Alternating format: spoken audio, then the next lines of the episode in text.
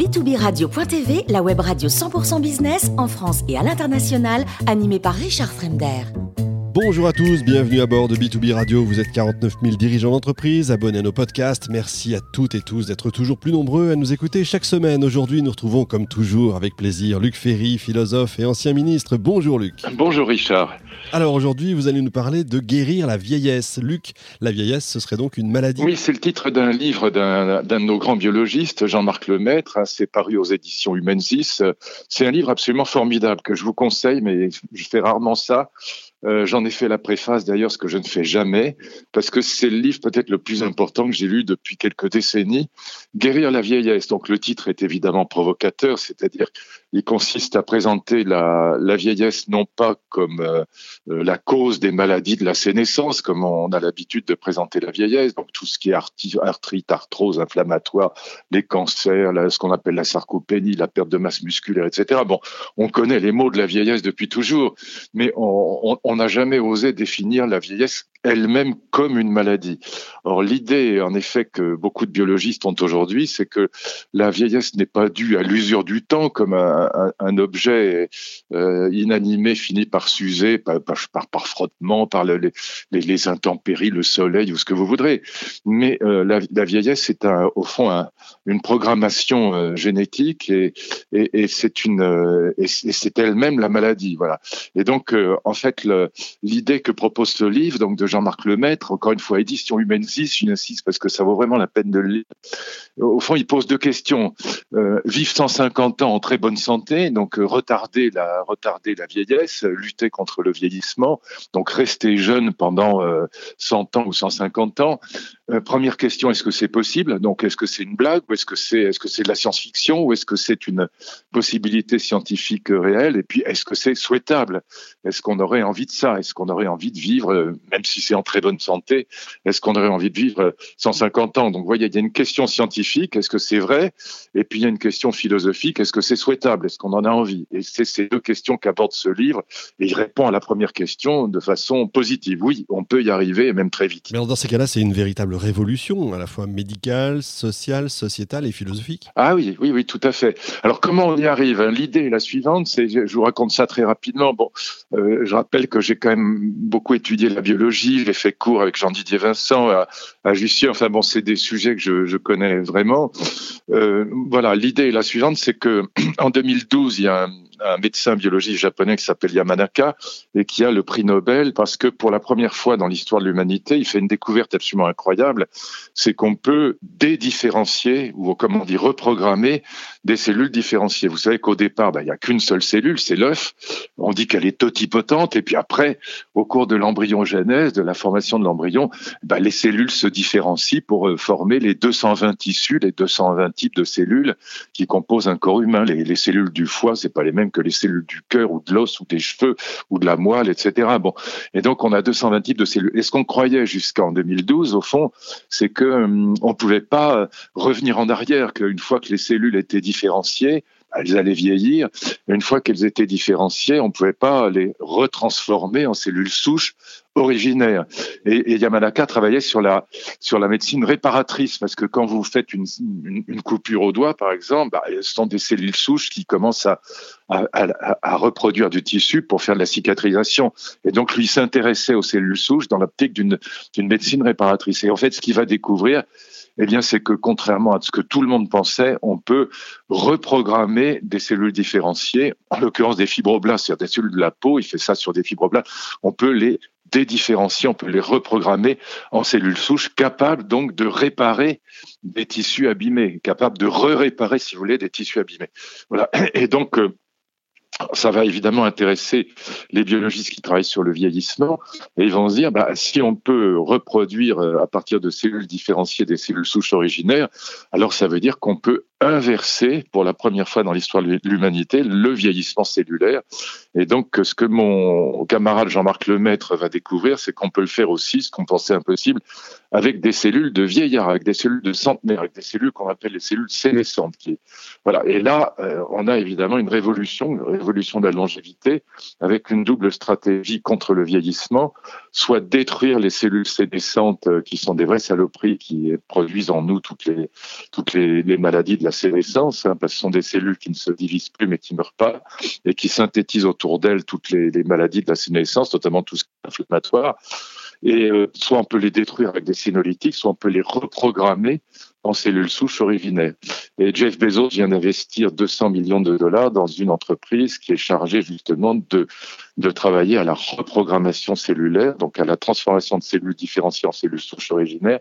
Et il a pris comme, euh, comme chercheur euh, Yamanaka, justement. C'est pas un hasard. Donc oui, l'idée, c'est que c'est possible assez rapidement, en fait, d'avoir une, une, une stratégie de lutte contre le vieillissement vraiment, vraiment efficace. Donc d'augmenter vraiment, non pas la vieillesse, mais la jeunesse donc d'augmenter vraiment la longévité en bonne santé. Alors après, question philosophique, est-ce qu'on en veut? Voilà, c'est pas euh, évident.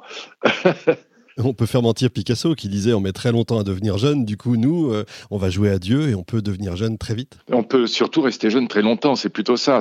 L'idée, c'est de, c'est pas de fabriquer des jeunes calmement, mais c'est de, d'empêcher la vieillesse, de stopper le vieillissement. C'est imaginer qu'on puisse stopper le vieillissement, je sais pas à 40 ans par exemple. Hein, c'est, bien une image, mais voilà, c'est, c'est l'idée d'arrêter le vieillissement, de fabriquer un organisme qui serait capable d'éliminer les cellules euh, sénescentes, euh, des dès, qu'elles apparaissent, et donc d'avoir un système immunitaire qui soit capable de, faire son, travail d'élimination des cellules sénescentes ou, de reprogrammation des cellules sénescentes en cellules souches originaires, capable de réparer les tissus qui s'abîment. Et dans ce cas-là, on aurait fabriqué un organisme qui serait capable de lutter euh, contre le, contre le vieillissement, de, disons, de manière à, la limite automatique. Alors évidemment, d'un point de vue philosophique, il y a, il y a tout un débat. Pour, pour les anciens, dans les sagesses anciennes, euh, comme le but de la vie Cicéron, mais pas seulement Cicéron, les stoïciens, les bouddhistes. Euh, vous retrouvez ça dans la psychologie positive aujourd'hui ou dans l'écologie. Si le but de la vie, c'est d'être en harmonie avec la nature, alors euh, la vieillesse étant un phénomène naturel, il euh, n'y a pas de raison de lutter contre la vieillesse. Et donc l'idée, c'est que si la vie bonne, c'est la vie en harmonie avec la nature, ben, la longévité n'arrange rien. L'essentiel, c'est de vivre bien, c'est pas de vivre longtemps. Voilà. Et donc, au contraire, si vous êtes dans une philosophie de la liberté, de l'histoire et de la perfectibilité, euh, vivre plus longtemps, c'est la possibilité d'apprendre plus de choses, de transmettre plus de choses, de partager plus de choses, éventuellement d'être moins bête, d'être moins violent. Euh, c'est pas forcé, mais c'est une possibilité offerte de perfectibilité, pour parler comme Rousseau. Et donc, euh, vous avez là deux attitudes philosophiques complètement différentes sur la question de la longévité. Si je, si je vous comprends bien, on n'est pas prêt d'hériter, quoi. On peut, on peut donner avant de, on peut donner avant d'être vieux ou avant d'être euh, âgé, en tout cas, sinon vieux on n'est pas obligé, on n'est pas obligé d'attendre d'être euh, mourant ou d'être mort pour euh, léguer ses, biens à, ceux qu'on aime. Donc euh, même chose pour les retraites. la question des retraites se poserait très différemment si au lieu de vivre comme c'est le cas aujourd'hui, l'espérance de vie en France est aujourd'hui, comme vous le savez, de 80 ans pour les hommes et de 85 ans pour les femmes. Si on vivait 120, 130, 140 ans en très bonne santé, il est évident que la question de l'âge de la retraite se poserait très différemment d'aujourd'hui. Bon, c'est aussi pour ça que euh, sur le plan démographique, sur le plan social, sur le plan économique, euh, euh, c'est une la révolution de la longévité. Elle, bah, peut être extraordinairement tentante pour ceux qui n'ont pas envie de vieillir et de mourir peu près tout le monde en vérité. Quand, vous regardez le succès des, crèmes anti-vieillesse, euh, ça, veut bien dire personne n'a envie vraiment de vieillir et, même les vieux ont rarement envie de mourir. Donc euh, il, est certain que cette révolution de la longévité, elle va, avoir un impact considérable dans les années qui viennent, mais en même temps, bien sûr, elle posera beaucoup de problèmes sur le plan économique, sociétal et même moral et spirituel. Il y a des gens qui pensent que voilà, vivre 150 ans, ce serait, on deviendrait paresseux, euh, on s'enduirait, voilà moi, je pense exactement l'inverse. Je pense que ce serait formidable, mais, mais, mais c'est un vrai débat. J'ai des amis philosophes qui pensent que une vie de 150 ans, euh, ça nous rendrait encore une fois léthargique à la limite. On n'aurait plus envie de se lever le matin. Bon, euh, voilà, c'est un débat. Voilà que pose ce livre, donc euh, que je trouve absolument passionnant et, et, et c'est pas du tout un transhumaniste américain Barjot, c'est un de nos grands biologistes. Voilà, on est, on est vraiment. C'est une vraie question parce que vous parliez de ah bah philosophie. la femme de ménage qui aujourd'hui se pose la question de savoir si elle va partir à la retraite à 60 ou à 65 ans, savoir qu'elle va continuer à faire le ménage pendant 80 ans, ça va pas être simple. Ben, c'est surtout qu'il faut lui conseiller de faire autre chose et puis surtout il faut organiser la vie euh, différemment. Parce que le grand problème de la retraite, c'est pas simplement l'âge de la retraite ou la durée de cotisation. C'est aussi la question de savoir si les métiers qu'on fait sont passionnants ou pas. Quand on a la chance d'avoir un métier passionnant, moi je suis écrivain, donc euh, j'ai absolument aucune envie d'arrêter de travailler. Bon, je travaille 10 heures par jour et j'en suis fou de bonheur. Bon, mais, c'est vrai que quand on a un métier euh, qui donne le sentiment que on perd sa vie pour la gagner, si je puis dire, c'est vrai que la question de la retraite se pose complètement différemment. Donc la question de la pénibilité, la question, c'est même pas la question de la pénibilité seulement, c'est la question de l'intérêt du travail qu'on fait. C'est à mon avis la question cruciale. Les gens qui ont un métier passionnant ont rarement envie de s'arrêter de prendre leur retraite. On est d'accord. Donc euh, on parle de révolution. Après le feu, l'outil, la roue, l'atome, la médecine régénérative. Oui, pas, seulement régénérative, oui, enfin on peut l'appeler comme ça, mais vraiment c'est, on est dans la révolution de la longévité. Ça va, ça va arriver très vite. Ça passionne pas les pouvoirs publics pour des raisons au fond qui sont celles qu'on vient d'évoquer, parce que cette révolution de la longévité du point de vue politique, économique, social, sociétal même, elle pose probablement plus de problèmes qu'elle n'en résout. Mais en même temps, euh, euh, pour les individus, euh, et notamment par exemple si vous pensez à, à, un de vos enfants qui est malade ou à quelqu'un que vous aimez qui, qui qui, va mourir ou un parent qui est très vieux qui va mourir, etc. Bon, euh, voilà, dès que vous aimez quelqu'un, euh, comme disait Nietzsche en allemand, alle Lust will Ewigkeit, c'est-à-dire que toute joie veut l'éternité, tout amour veut l'éternité. Euh, quand vous aimez quelqu'un, vous n'avez pas envie qu'il disparaisse. Donc il est évident que cette révolution de la longévité, elle va trouver un écho dans une société affective comme elle est euh, aujourd'hui, une société de l'amour, une société de la famille moderne, fondée sur le mariage d'amour. Cette révolution de la longévité va trouver un écho absolument considérable. Donc en tout cas, avant d'en discuter, lisez ce livre parce que c'est un, livre de, de, scientifique, mais qui est très clair.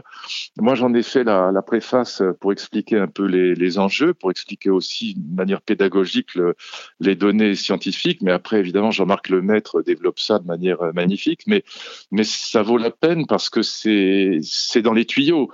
Et encore une fois, si un type comme Jeff Bezos investit des centaines de millions de dollars dans ce projet, euh, c'est pas pour rien. C'est encore une fois, c'est en marche là pour le coup, et ça va bouleverser le monde dans les 20 ans qui viennent. Voilà.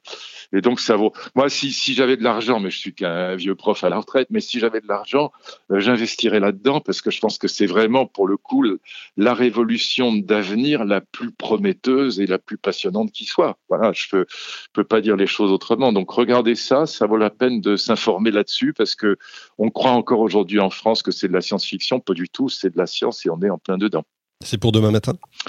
Oui, parce que, encore une fois, dans les deux stratégies de lutte contre le vieillissement, il y a d'un côté ces molécules sénolytiques qui éradiquent les, les cellules sénescentes. Quand on le fait sur la souris, on le fait déjà sur les souris depuis, d'ailleurs déjà une dizaine d'années. Hein.